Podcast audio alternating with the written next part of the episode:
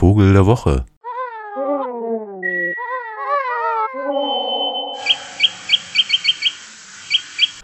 Der Vogel der Woche. Eigentlich ist der Vogel der Woche ein Herr namens Hans-Otto Kleinschmidt, denn von dem die Leopoldina ein riesiges Archiv angekauft. Und dieser Vogel, dieser Wissenschaftler, der also in den 20er, 30er Jahren ganz viel Vögel beschrieben hat und auch so volkstümliche Bücher herausgegeben hat und gleich mal alle Zeichnungen dazu selbst gemacht hat, der hat zum Beispiel ein schönes Buch über die Singvögel unserer Heimat herausgegeben mit wunderbaren Farbtafeln, die jetzt allesamt in der Leopoldina in Halle auch zu bewundern sein werden, also gerade noch rekonstruiert werden oder äh, archiviert allemal. Aber über den Herrn wollte ich gar nicht reden, da ja diese Vogelmaler ja doch immer so ein bisschen äh, jenseits der Menschheit existieren und dann einmal im Jahr in Halberstadt im Heineanum im Vogelkundemuseum ausstellen können. Und da kann man ja dann auch hinfahren und die alle kennenlernen, sondern uns geht's ja hier immer um einen Vogel, um einen echten Vogel. Und einer, der da auch auftaucht, wunderbar gezeichnet ist von dem Herrn Kleinschmidt, ist einer, eigentlich fast der einzige ähm, Singvogel, der auch im Winter brütet und deshalb so ein bisschen auch ein Hoffnungsträger ist, nicht wahr? Ist ja gerade sehr schön warm für so einen Winter. Nämlich der Fichtenkreuzschnabel. Den habe ich nämlich gestern gesehen, eigentlich besser erst mal gehört. Haben wir ja gerade auch gehört, so hier etwa. Und deshalb finde ich, ist das der Vogel der Woche. Dieser Kreuzschnabel ist eher bekannt durch Herrn Fuchs und Frau Elster. Kreuz, Kreuzspinne und Kreuzschnabel. Aber zu sehen bekommt man ihn ja doch relativ selten in Halle. Das hängt damit zusammen, dass er eigentlich ein Bergbewohner ist, also da, wo im Fichten doch etwas häufiger sind als in Halle. Eigentlich noch viel häufiger dann eher in Russland und Ostpolen.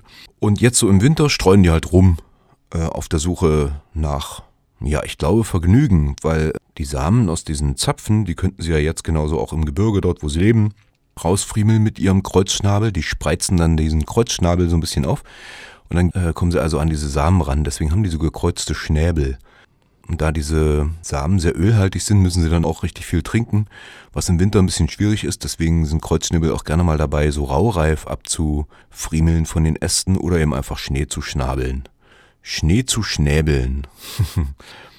ja, und ab und an kommen dann so kleine Trupps auch mal ähm, bis nach Halle und fliegen sehr gerade und sind relativ groß und laut vor allen Dingen auch durch die Kante die älteren, also so ab zwei Jahren, sind die Männchen ganz rot, die Weibchen so olivgrün. Äh, fallen also auch manchmal auf, wenn sie irgendwo sitzen, weil sie doch nicht so ganz klein sind, ein bisschen größer als ein Spatz.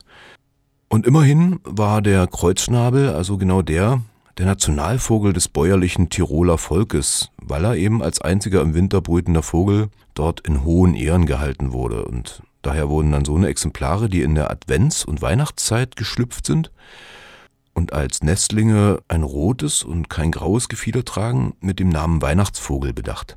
Der Überlieferung der bäuerlichen Vogelgelehrten zufolge können diese Vögel von Geburt an nicht nur über ein oder zwei, sondern über drei Gesangsarten verfügen. Und deshalb wurde dieser beliebte Wintervogel mit Vorliebe gefangen und auch als Zimmervogel gehalten. Und dann klang das in etwa so.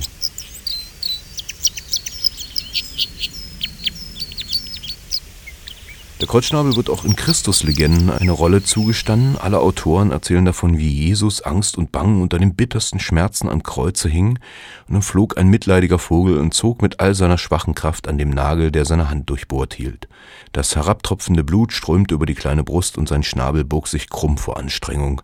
Zum Dank segnete Jesus den gutherzigen Vogel und verlieh ihm zum ewigen Zeichen seiner edlen Tat das blutrote Gefieder und die Kreuzform des Schnabels.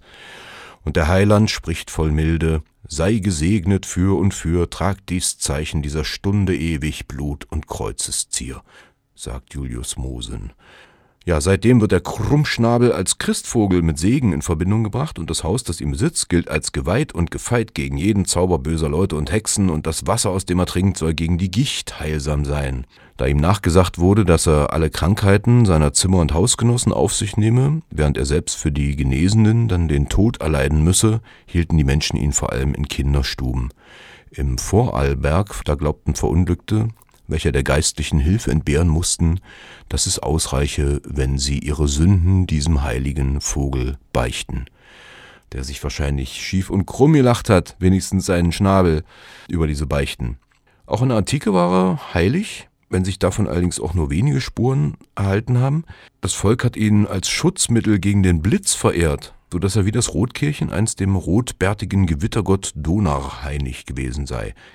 Anlass zu manchem Aberglauben war allerdings auch dadurch gegeben, dass tote Kreuzschnäbel sich wegen ihres hohen Harzgehaltes kaum oder erst nach langer Zeit zersetzten.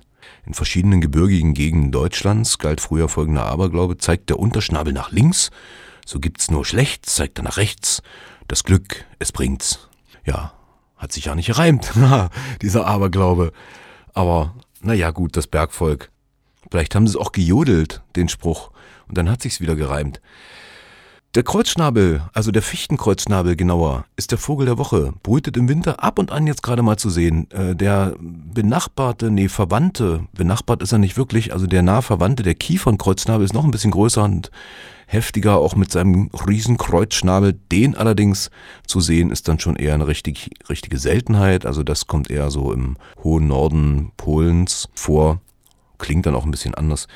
Also, Fichtenkreuznabel, brütet jetzt im Winter und das bis bei minus 30 Grad bleibt er da sitzen, erfriert nicht, hält die Eier warm.